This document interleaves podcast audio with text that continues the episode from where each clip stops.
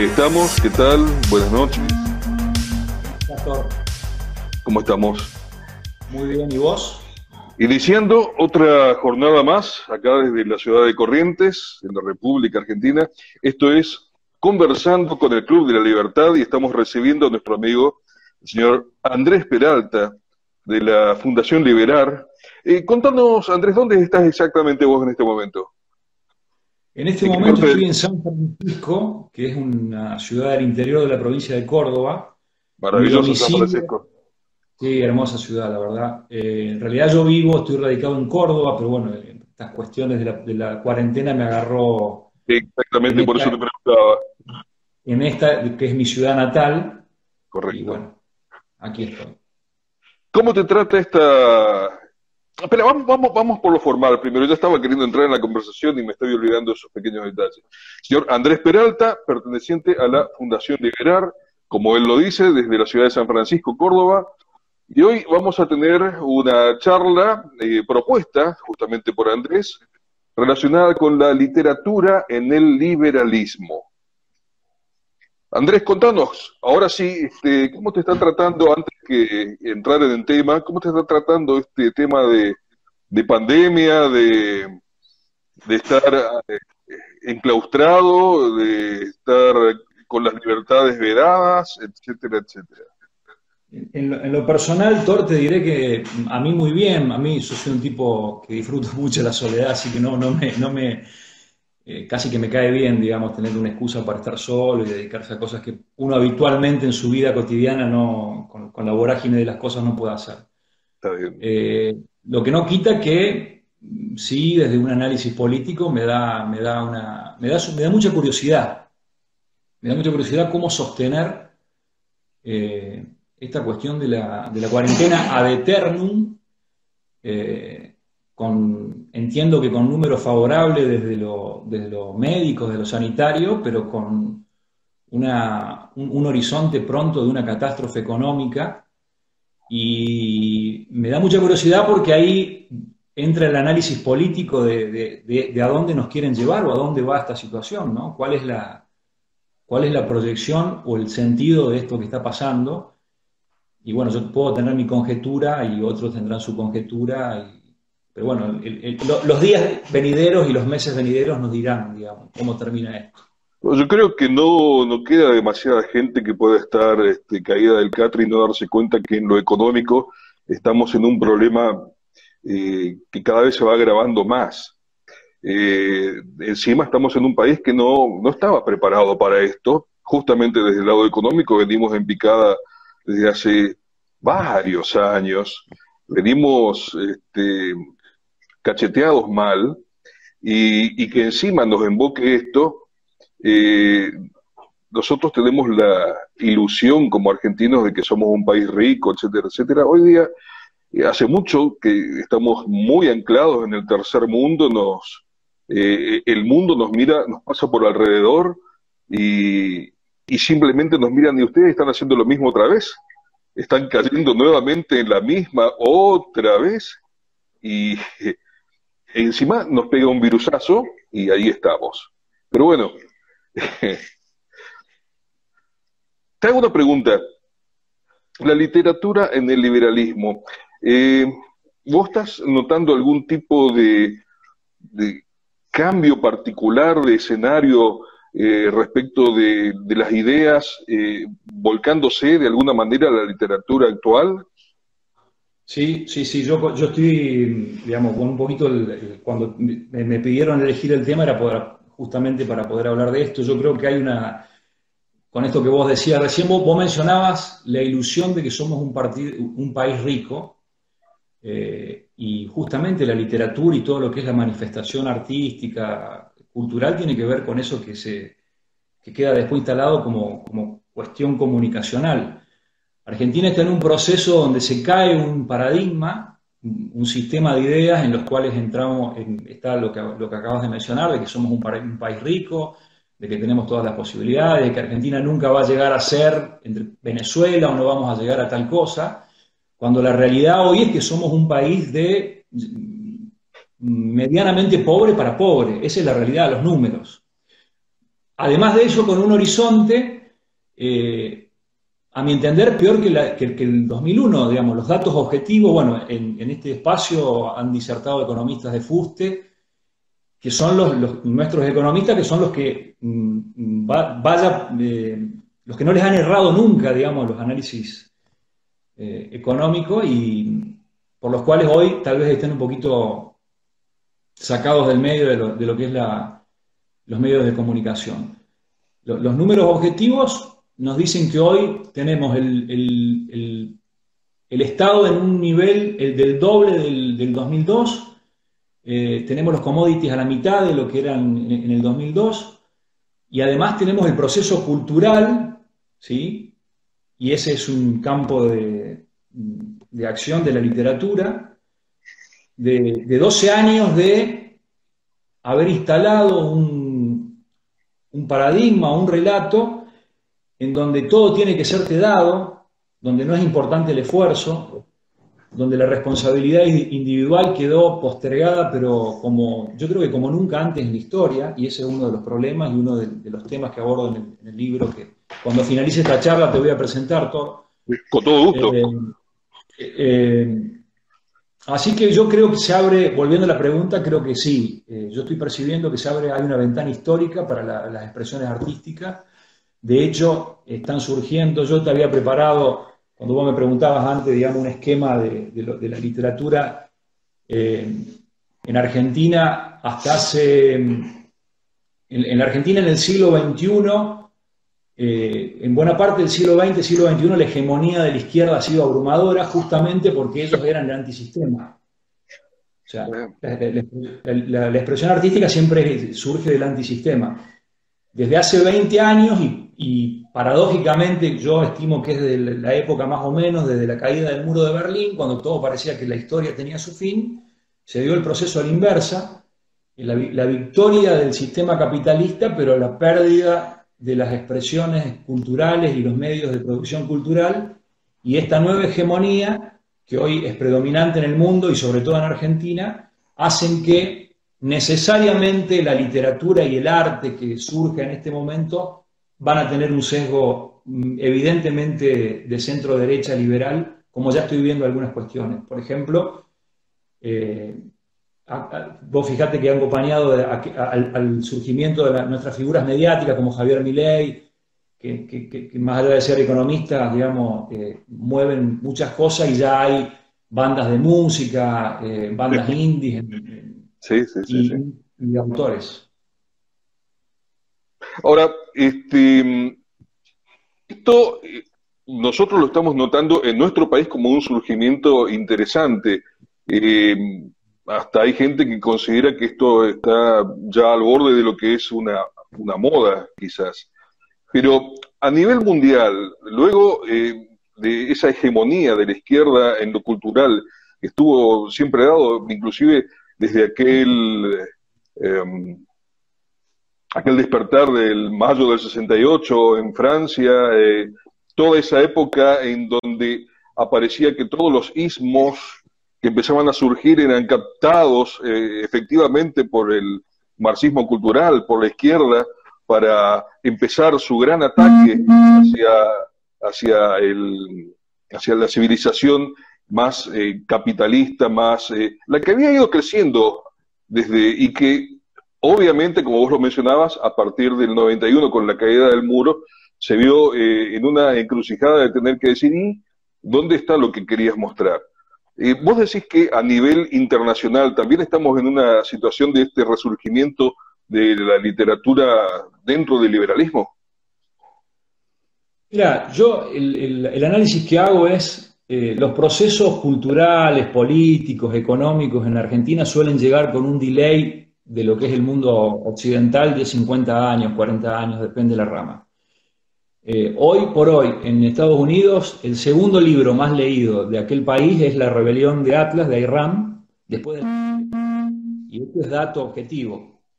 En Argentina, hasta hace, yo diría, cinco o seis años, era una cuestión absolutamente periférica. Y ya tengo datos de nuestro amigo Rodolfo Distel, por ejemplo, de la demanda de, ese libro, y, algún otro artículo que he leído donde eh, yo no digo que sea bestseller, pero comparado a, cómo se leía hace cinco años, te diría que ha crecido exponencialmente. Eh, a ver, las discusiones políticas, sociales, filosóficas, ideológicas, eh, nosotros seguimos una línea muy similar a lo que ha pasado en Estados Unidos. Nosotros tuvimos a Keynes, por ejemplo, como el intelectual en economía a cual citaban los, los, intelectuales de carta abierta, con, ese sesgo de como quiera lo, Y en Estados Unidos se había saldado la disputa con Keynes allá por los 40 y por los 50. Y acá lo teníamos como la, novedad. Y bueno, hoy ya, ya lo, de Keynes ya, está claramente agotado, la discusión va por otro lado. Hoy Culfas eh, es, lo que vino después de Keynes, que es el neoestructuralismo, una revisión de intervenciones más puntuales, que también va a fracasar, porque finalmente lo que se va a imponer es, es la necesidad de volver a la naturalidad de los procesos en todos los ámbitos. En la economía, en lo político. O sea, no se puede ir contra la fuerza de lo que está en la sociedad, que básicamente es el individuo. El individuo, a ver, vos lo querés mantener en cuarentena, lo querés limitar políticamente con regulaciones, con trampas legislativas, con políticas, el individuo es el individuo y a la larga se va a expresar.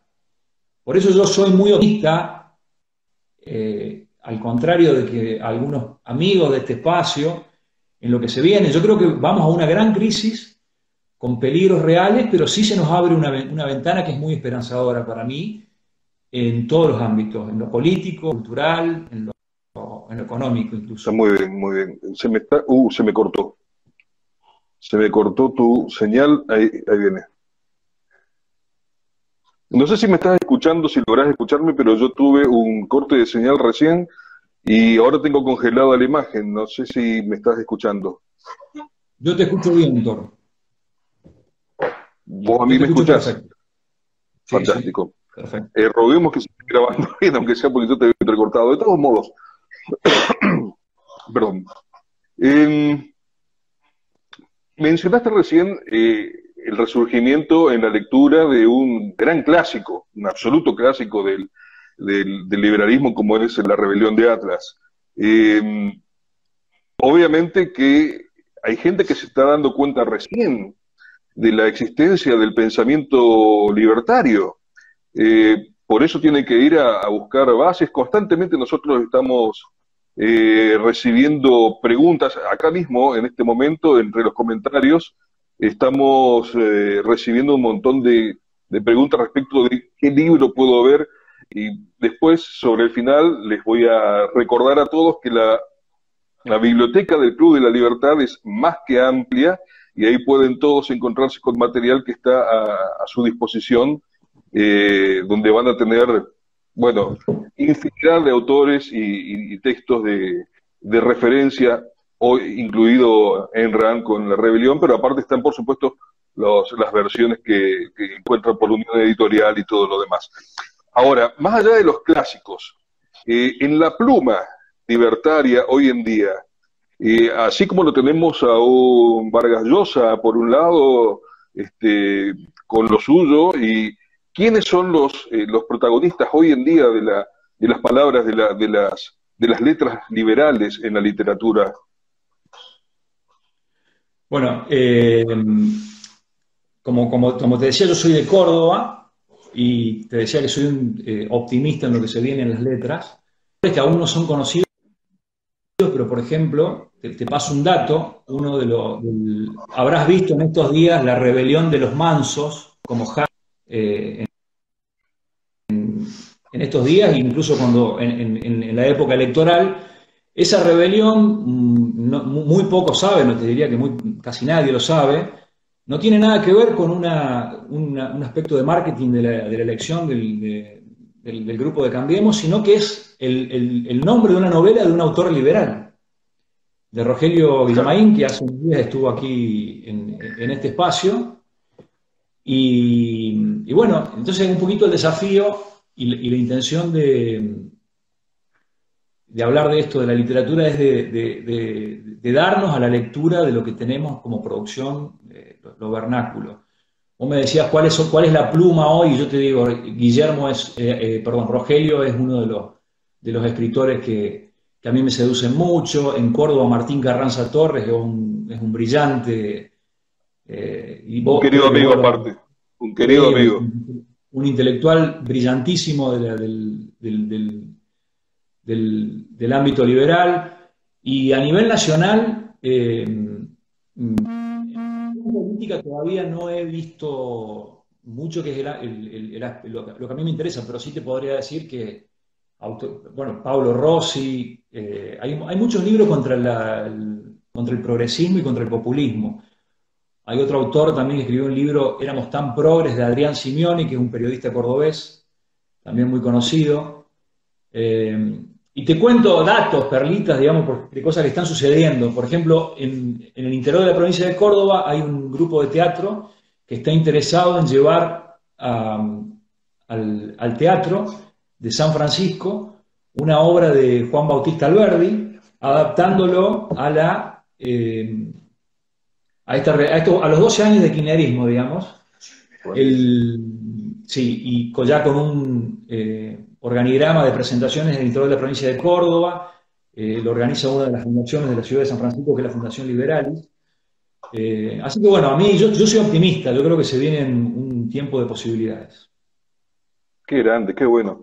Eh, da, mucho gusto escuchar eso y bueno, después de este encuentro te pido por favor pasame los datos esta gente del teatro porque lo vamos a estar trayendo para corriente una vez que arranque con su obra, sin la más mínima duda. Eh, con todo gusto. con respecto a la pluma, no quiero olvidarme de Agustín Laje, que para mí es ah, la pluma por antonomasia de este espacio, de este espacio de tiempo y en lo que se viene. Eh, Agustín debe ser un gran analítico de la política y muchas veces se lo ha tachado con que no es liberal o no, no encaja perfectamente. Yo creo que es, eh, hoy la pluma liberal y a futuro, eh, Agustín tiene mucho que, darnos en cuanto a producción intelectual y a cuanto a, ese entusiasmo inicial para, como disparador de cosas. Aparte que tiene un potencial increíble con la edad que tiene, con, eh, con la ilustración que tiene, es un, es un inmenso lector, es, es un tipo realmente con una capacidad conocida. Es la segunda vez que estoy mencionándolo a Agustín eh, con otro entrevistado, no me acuerdo con quién lo estuve mencionando, eh, así, con Antonella Martí estuvimos mencionándolo a, Agustín la vez pasada. Eh, sí, ciertamente la producción de, Agustín es, ya está siendo de un tamaño importante y es de, un nivel realmente más que interesante. Contame, fuera de lo que es el ensayo, el análisis, ¿Dónde notas un, quizás, eh, no sé si en otros, eh, en otros formatos, eh, ya sea, qué sé yo, novela, cuento, ¿dónde notas un resurgimiento de la idea de, qué sé yo? Hoy te comentaba, antes de todo esto, que cada vez que yo escucho la palabra posmodernismo, lo asocio con deconstructivismo y con todo ese formato este, casi maléfico que tenía. Eh, no sé si es un, prejuicio mío, es muy posible que sea un prejuicio mío, pero la, idea del deconstructivismo la tengo muy asociada a, todo el empuje de la izquierda eh, sobre, sobre el pensamiento, la, idea de que todo lo que estaba en Occidente estaba mal, había que cambiar totalmente la idea. Fuera de lo que son los ensayos y el análisis este, de la actualidad a partir de, nuestros este, fogoneadores este, constantes, eh, hay, hay, otra mm, llegada hacia la literatura en, el ámbito de, otros formatos, de la novela, del cuento. Eh, contame, contame esa parte. Que... Es más difícil, pero sí me has dado pie a presentarte mi libro, que eh, Nueva Córdoba, Epifanía de la Libertad, y es en formato de eh, ficción política novelada, digamos, es una narrativa. Pero permitime que te diga algo, eh, yo coincido con vos, ¿no? Yo creo que es así, la, deconstrucción tiene que ver, a ver, una forma muy simple de hacer un análisis de, la estética literaria es hasta la, hasta la mitad del siglo XX una búsqueda de la belleza, de la, de la estética, de la belleza y de los componentes de esa belleza, que incluían la ética, la moral, toda la armonía que hacen que uno conecte con el sentimiento puro, ¿sí? el hecho artístico consumado en una conexión eh, emocional con el sentimiento, digamos, la belleza. Desde mitad del siglo XX eh, hasta esta parte agudizado profundamente, el objeto del, hecho artístico o estético dejó de ser la belleza para pasar a ser el llamar la atención, la originalidad, el impacto, ¿sí? lo momentáneo.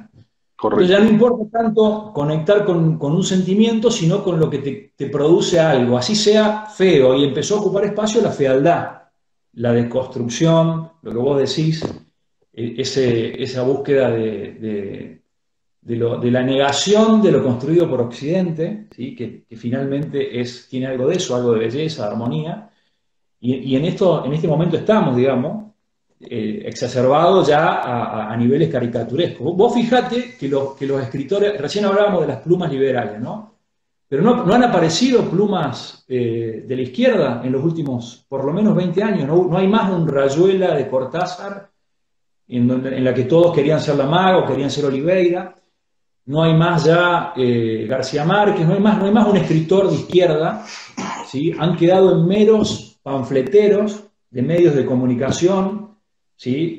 Eh, bancados por, el Estado. Bancados por el Estado, cierta. en una cuestión muy efímera. Y eso se debe a que justamente ya no son más el antisistema. O sea, el arte siempre va a ser la contestación a una hegemonía, a una realidad. Por eso te digo que lo que se viene es la estética y el arte liberal. No tengo la menor duda, ya lo, vas a ver. Y, yendo un poquito al tema de, la ficción y de la narrativa, me he dado el gusto en estos dos años de esta, de esta pequeña novela. Eh, se llama Nueva Córdoba porque está ambientada todo en, el barrio en el cual viví 20, 25 años, que es el barrio de los estudiantes en Córdoba, eh, y que aún vivo, que es una figura de lo que es Argentina y en lo cual pude desquitarme con algunos latiguillos, algunas cuestiones de, la, corrección política o de la incorrección política. Por ejemplo, el vivir permanentemente en el tiempo no corto, en el tiempo inmediato de tener que responder a una necesidad inmediata, ¿sí? Pero esta necesidad inmediata planteada por los organismos, por, las estructuras que hoy digitan el poder, como medida de no poder pensar una Argentina más allá de la inmediatez del hambre, por ejemplo. Entonces, hoy hay una hegemonía de la lástima y una hegemonía de la necesidad a la cual nuestros artistas van a tener que empezar a prestarle atención, no porque yo diga o porque sea un deber, sino porque es lo que está sucediendo, y entiendo al artista como aquel que describe la realidad que no, sucede y, le pone nombre a eso que la gente común todavía no puede filtrar, no puede traducir. No podemos vivir en el permanente, en la, inmediatez de la hora y no poder pensar ni siquiera en el mediano plazo, porque te, ese sistema de cosas, las organizaciones sociales eh, y toda esa hegemonía te reducen al hoy y al mañana. Que para terminar esto que estoy diciendo, paradójicamente hace seis meses que parece que no hubiera más hambre en Argentina. Es cierto, es cierto. es, muy loco porque es una constante victimización de todo lo que eh, se supone que ellos están eh, protegiendo, manejando. siempre está todo del lado de la, de la penuria, de la lástima, de la víctima. Es, eh, acá tengo un comentario muy interesante de alguien que ya leyó tu libro y que pregunta, dice, te, sugiere que comentes esa descripción fantástica que haces del zurdo. Claro, uno, de los personajes de la novela, Juan, es el personaje principal que enhebra todas las situaciones y uno de los personajes que también aparece es el zurdo, así con mayúscula como personaje. Y yo entiendo que se refiere a esa cuestión, bueno, porque esto, esto, esto es una idea en realidad eh, Nobleza Obliga es una idea de Agustín Laje, que lo dijo en, una charla que organizamos en Córdoba, y, es una de sus ideas nuevas que tiene, que es que el zurdo no puede, a ver, que el resentimiento del zurdo, su hostilidad al sistema, al mercado, a la vida, su resentimiento profundo, tiene que ver con que no puede validar lo que él cree de él mismo en los ámbitos de producción de esa, de esa cuestión de la progresía que es la universidad. ¿sí? En la universidad el zurdo brilla, es el que se destaca, tiene vuelo propio, que no puede validar en el mercado, en la vida, todo aquello que construye en, los ámbitos académicos. Porque en la vida te van a pagar o vas a, vas a vivir en función de la utilidad o del servicio que prestes. ¿sí? Él entiende que ahí viene ese resentimiento profundo con todos los valores de Occidente. Eh, en, el, en, el, libro lo presenta un poco como eso, como un tipo que, por ejemplo, entra en una reunión y él cree que todos lo estaban esperando, cuando en realidad hasta si no venía era mejor. Eh, y su, su, forma de vivir en su autoimportancia, eh, o sea, la, irrealidad en la cual viven, viven ellos, digamos, su realidad imaginaria.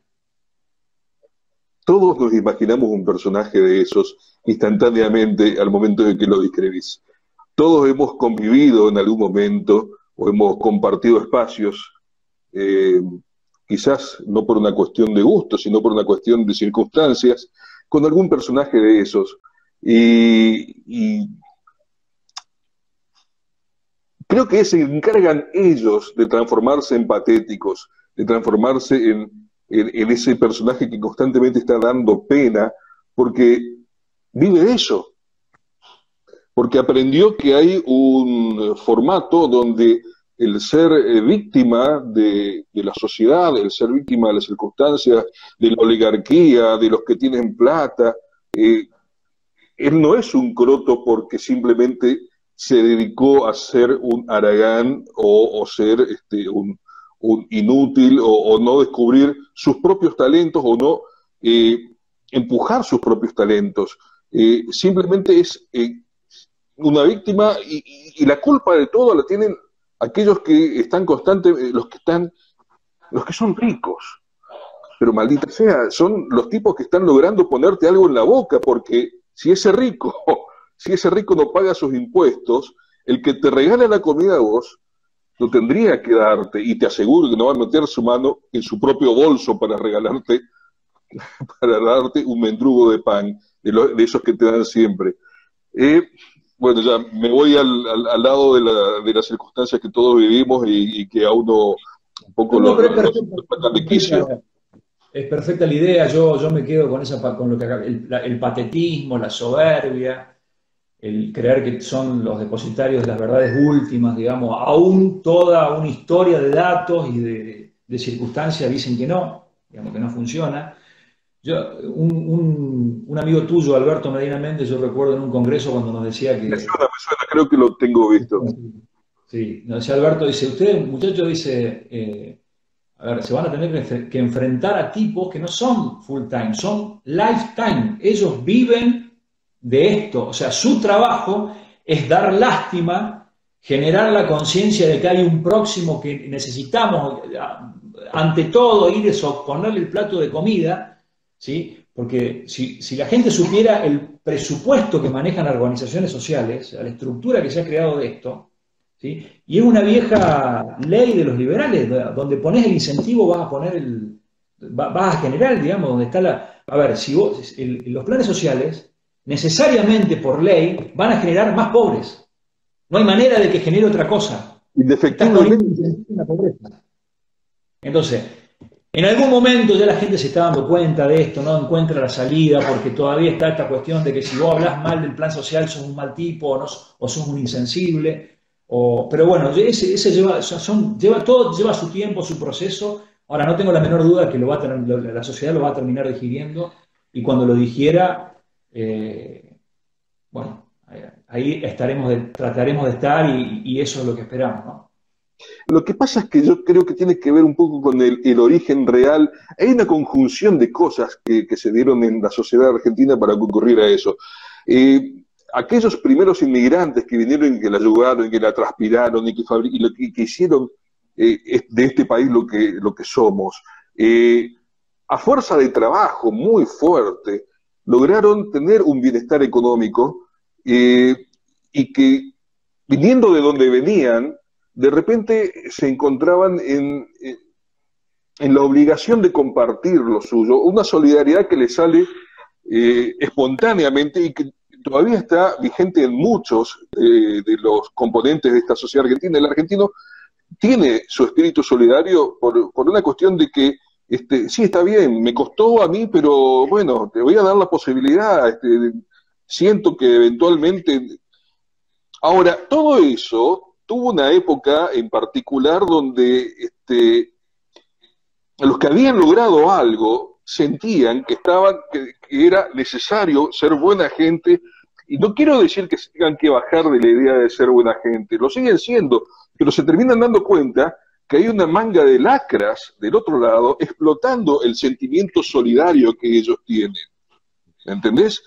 entonces eh, deja de ser eh, la, la solidaridad del que logró hacer algo, del que logra sostener su familia, del que logró producir, del que logró eh, generar un poco de riqueza, para convertirse en el método de vida de esos, que, esos resentidos y, peor todavía, de la casta política que está de intermediaria y que a partir de la existencia de una ley que la formateamos según nos convenga, constantemente vamos a seguir oprimiendo, apretando el yur sobre el cogote de ese mismo tipo que al cual le terminan destruyendo el espíritu, ya no la solidaridad, se le destruye el espíritu. Acabas de, acabas de, comentar un, un, capítulo del libro, sin leerlo. sin leerlo. bueno, leerlo. Sí, la, a ver, yo creo que la solidaridad es, inherente al ser humano, digamos, o sea, eso es una cuestión, es inherente, la, no apatía ante el sufrimiento ajeno eh, en, un individuo normal o dentro de una normalidad, eso se da. Lo que hay es, una, es un error o una distorsión eh, fomentada por la política, porque hizo negocio con la, política, hizo negocio con esto, ¿sí? Es, es eso, te pongo un ejemplo, vos recién hablabas de que pierde el espíritu, uno de los capítulos es donde yo no, yo, a ver, debe suceder en corriente, digamos, pero es Las cosas que están mal, instrumentadas por la, como, como, como, em, como síntoma de, lo que ha hecho la política, por ejemplo, el empleo público, ¿sí? O, uno ve las obras de, infraestructura de la, cuando hay alguna obra de, reparación en la ciudad, donde hay cinco hay 10 tipos mirando a uno que trabaja y los otros están haciendo que trabaja, ¿sí? en una obra que tiene un costo que si lo analizás no tiene ninguna forma de defenderse eso. Y, a ver, yo creo que llegó el momento donde nos metamos con estas cosas que la gente no se mete porque son intocables. Por ejemplo, el tema del empleo público. Brevemente te lo digo rápidamente. Yo, para mí, eh, es, además del tipo que no va a laburar, ¿sí? Es aquel que va a laburar todos los días, que no faltó en los, 10 años que ha estado trabajando, que pone un sello, claro, que pone un sello y que solo tiene la necesidad alguna vez de un político para pagar un favor político, entonces lo pusieron a poner un sello, el tipo cumple y dice, pero yo voy y trabajo. No, hermano, eso no es empleo, eso es burocracia, un recurso mal asignado. Y te voy a dar un número.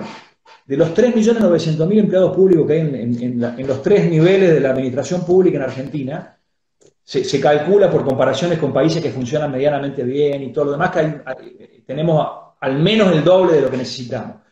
Pero tomando solo un millón de, empleo público menos y prorrateándolo por un salario medio de 60 mil pesos entre lo que cobran de bolsillo y lo que, y lo que, y lo que es de gasto, digamos, cosas. Además, los niveles comparados con el, con el salario privado es una cosa increíble estaríamos hablando en el año de un ajuste al menos del 3,5%. Estamos diciendo que le han tratado de sacar a la soja 3 mil millones de dólares con este último aumento de, las retenciones y, el número que yo te estoy dando es de 15 mil millones de dólares al año.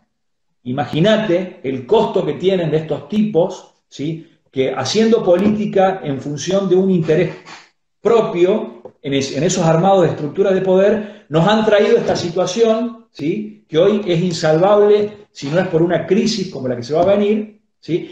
y que además de asignan todos los recursos para el que esto no se hable, porque no se puede hablar en televisión, porque no se puede hablar en, los medios de producción cultural porque es la incorrección política, te sacan del aire, de hecho, ¿sí? por mucho menos que esto.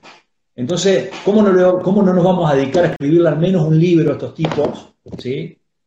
Eh, bueno, perdón si me salió la bronca. No, no, está, genial. Es, a ver, creo que hoy tenemos la rebeldía de nuestro lado, hace bastante tiempo. Estamos nosotros siendo los antisistemas. Eh, en un momento, eh, yo siempre fui muy, muy cercano al, al, tema de la difusión musical, fui gente de radio en su momento, este, y recuerdo bien, recuerdo perfectamente que en algún momento todo lo que fue el principio de la cultura punk venía justamente como eclosión final de, la anarquía desatada a partir del 68 en general. Y todo eso había sido alimentado en, una mezcla de suma de, ideas y, y, conceptos predigeridos que se los metían junto con un montón de, con un montón de sustancias que ayudaban a que los muchachos este, eh, tuvieran la cabeza un poquito más congestionada. Eh, en aquel momento el ser eh, punk y anárquico tenía que ver justamente con el estar, el creerse, el creer ellos que había un, un gran enemigo en el capitalismo y todo lo demás. Hoy, como vos lo decías, hay, hay bandas surgiendo desde el, desde indie, que en este... ¿Qué, se te perdió? ¿Qué estás buscando? No, no, hay un reflejito ahí, pero te estoy escuchando atentamente, Thor. hay bandas que en este momento están tratando justamente de mostrar esa rebeldía que está viniendo desde la libertad en este momento eh, y que van a transformarse en lo que en algún momento logró enarbolar, pero no desde la lavada de cabeza, sino desde, desde la naturaleza del pensamiento, del, razonamiento, desde ese mismo lugar que tanto eh, eh, promueve Ayn Rand y el, objetivismo, que es la necesidad de pensar y, de tener las propias eh, las propias vivencias y el, propio, el individuo saliendo al frente con, con, su propia línea de pensamiento. Acá tengo un comentario eh, que dice que eh, encuentra un, en esto un dejo de los cuentos que se reproducen en las antológicas charlas del bar del Cairo, eh, comentaba Fontana Rosa, esa epifanía de la libertad de, de, la nueva Córdoba. Este, ¿Cuáles son y esto es para cerrar un poco, ¿cuáles son las, influencias que vos estás encontrando? Quiero que nos centremos sobre tu libro finalmente. Eh, más allá de que comentás que en algún momento hay partes que fueron inspiradas por Agustín y partes que, eh, obviamente están dentro del, folclore cordobés, me imagino, obviamente. Eh, ¿Cuáles son tus influencias como, como escritor? ¿Y cuáles son tus otras obras? Porque me imagino que tenés otros trabajos aparte de este último. Sí, este es mi cuarto libro, eh, pero es el primero como ficción política. Eh, también creo que es el que más disfruté. Eh, mis influencias, a mí me gusta mucho todo lo que es latinoamericano, o sea, a ver, más allá de la, ideología política, creo que entre, entre a ver, García Márquez, Cortázar y Borges están mis tres, digamos, referencias eh, estilísticas o, al menos, digamos, en lo, cual yo me manejo. De, lo, de, lo, de, los actuales, de los contemporáneos, me gusta mucho cómo escribe Federico Andasi, mucho. Eh, y, y, noto que hay mucha calidad y mucha cantidad de, buena pluma, digamos, tal vez no orientada a la, ficción política, que es un poquito el tema de la charla, pero sí en, en, otras disciplinas. La novela es, está eh, ambientada enteramente en Córdoba, con personajes vernáculos, hay un personaje central que es Juan, que es el que enhebra todas las situaciones, y después personajes que tienen que ver con el liberalismo. Cada capítulo es una. Hay, citas de nuestros autores, digamos, internacionales, de, todos, desde Popper hasta Ayn Rand, hasta pasando por todos, por Vargas Llosa, por, por Hobbes, por todos. y que tienen que ver, le dan un marco a cada uno de los capítulos. Traté de hacer que cada uno de los textos sea cortito y, condense una situación de esto que yo le llamo la, de poder meterse con la incorrección política, poder decir cosas que uno no puede decir en otros ámbitos. Esto de los empleados públicos, de lo que vos mencionabas, de la pérdida del espíritu y de la posibilidad que le, han le sacó el sistema a al menos tres generaciones que están viviendo de planes sociales, de poder encontrar lo mejor de ellos mismos. O sea, yo creo que eh, yo me siento un afortunado de tener que poder todos los días en la vida dar lo mejor de mí para vivir, para tener tiempo para una expresión cultural, para compartir con amigos. Eso hace que yo me haya encontrado con al menos una versión en la cual me siento cómodo y que hay mucha gente que es prisionera de este sistema de la dádiva, que se pierde esa oportunidad. Esas, esas personas se han perdido la posibilidad de encontrar el amor de su vida. Es muy triste que una persona no pueda conocer el amor de su vida, encontrar su don.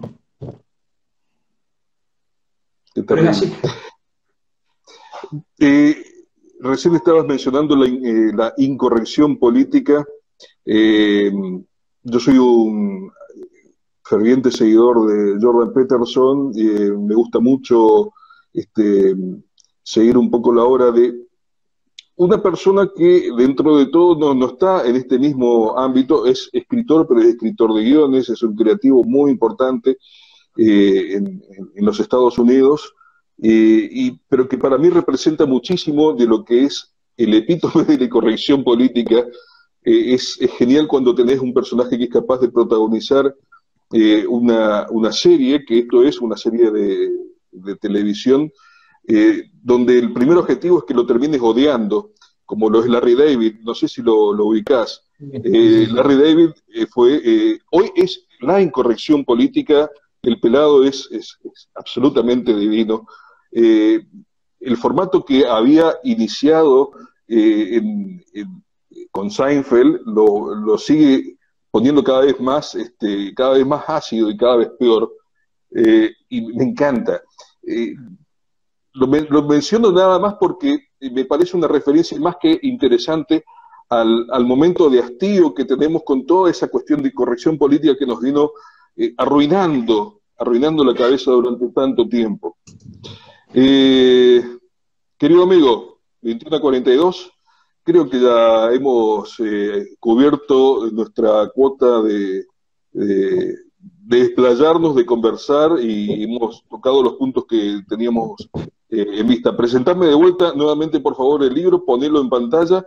y la gente dése cuenta que lo estamos viendo reflejado, está al revés, porque cuando uno está en el celular, no hay manera que lo des vuelta, no hay manera que lo des vuelta, porque cuando uno está en el celular de Instagram, no, no, imposible, lo tendría que estar enfocando con un espejo porque Instagram te mueve como si fueras estuvieras en un espejo. O sea que no importa, vos mostrar la, máscara a la gente suficientemente inteligente como para darse cuenta de qué libro estamos hablando. Perfecto. El libro se llama Nueva Córdoba, Epifanía de la Libertad. Eh, está en Amazon y para fin de año seguramente con el amigo Dister lo vamos a estar presentando en Córdoba con la editorial Unión. Y déjame terminar por, con, una, con, un, con una cita, con una referencia a cada un capítulo eh, eh, breve y entonces Juan vio la síntesis última de un equilibrio que a cada instante vuelve a desequilibrarse para reordenar sus fuerzas coherentes intentando nuevamente el equilibrio. Y vio que aquel equilibrio era justo y además era puro y además estaba vivo y era el individuo.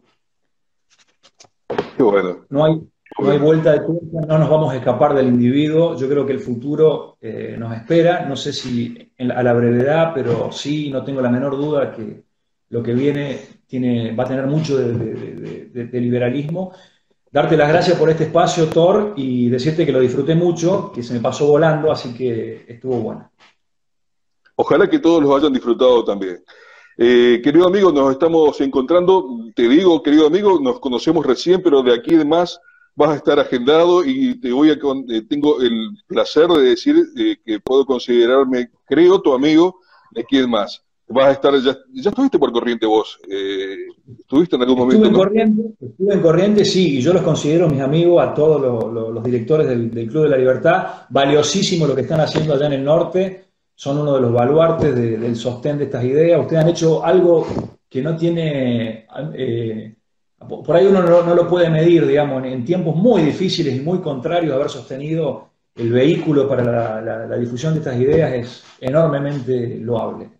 Así que agradecido. Te comento para que tengas una idea. Hoy justamente tuvimos una reunión de lo que podríamos llamar presentación del club a reclutas a gente que se, suma, que de a poco este, van entrando al sitio, van poniendo su, quiero sumarme, quiero, quiero integrar, quiero colaborar. Bueno, y juntamos a un paquete grande de gente, había más de 50 personas. Las reuniones generalmente las hacemos físicas, esta vez tuvimos que hacerla virtual. Este, y donde les presenta, o sea, tenemos hoy en día un paquete de más de 50 personas trabajando en voluntariado, en voluntariado, ¿eh? Todo lo que la gente que se comunicó con vos para iniciar este todo lo más, todos trabajan de manera voluntaria dentro del Club de la Libertad, desde los directores, del presidente para abajo. Y hoy tuvimos una afluencia de 50 personas más eh, por el lado formal, o sea, por el lado de venir, sumate, rellenar los formularios, y hoy hubo una reunión grande donde nuevamente eh, tuvimos que presentar y vamos a estar ahora pasándole formularios para que digan, bueno, me gustaría ir a este grupo, me gustaría ir a este equipo, entrar a la parte logística, entrar a la parte de relaciones públicas.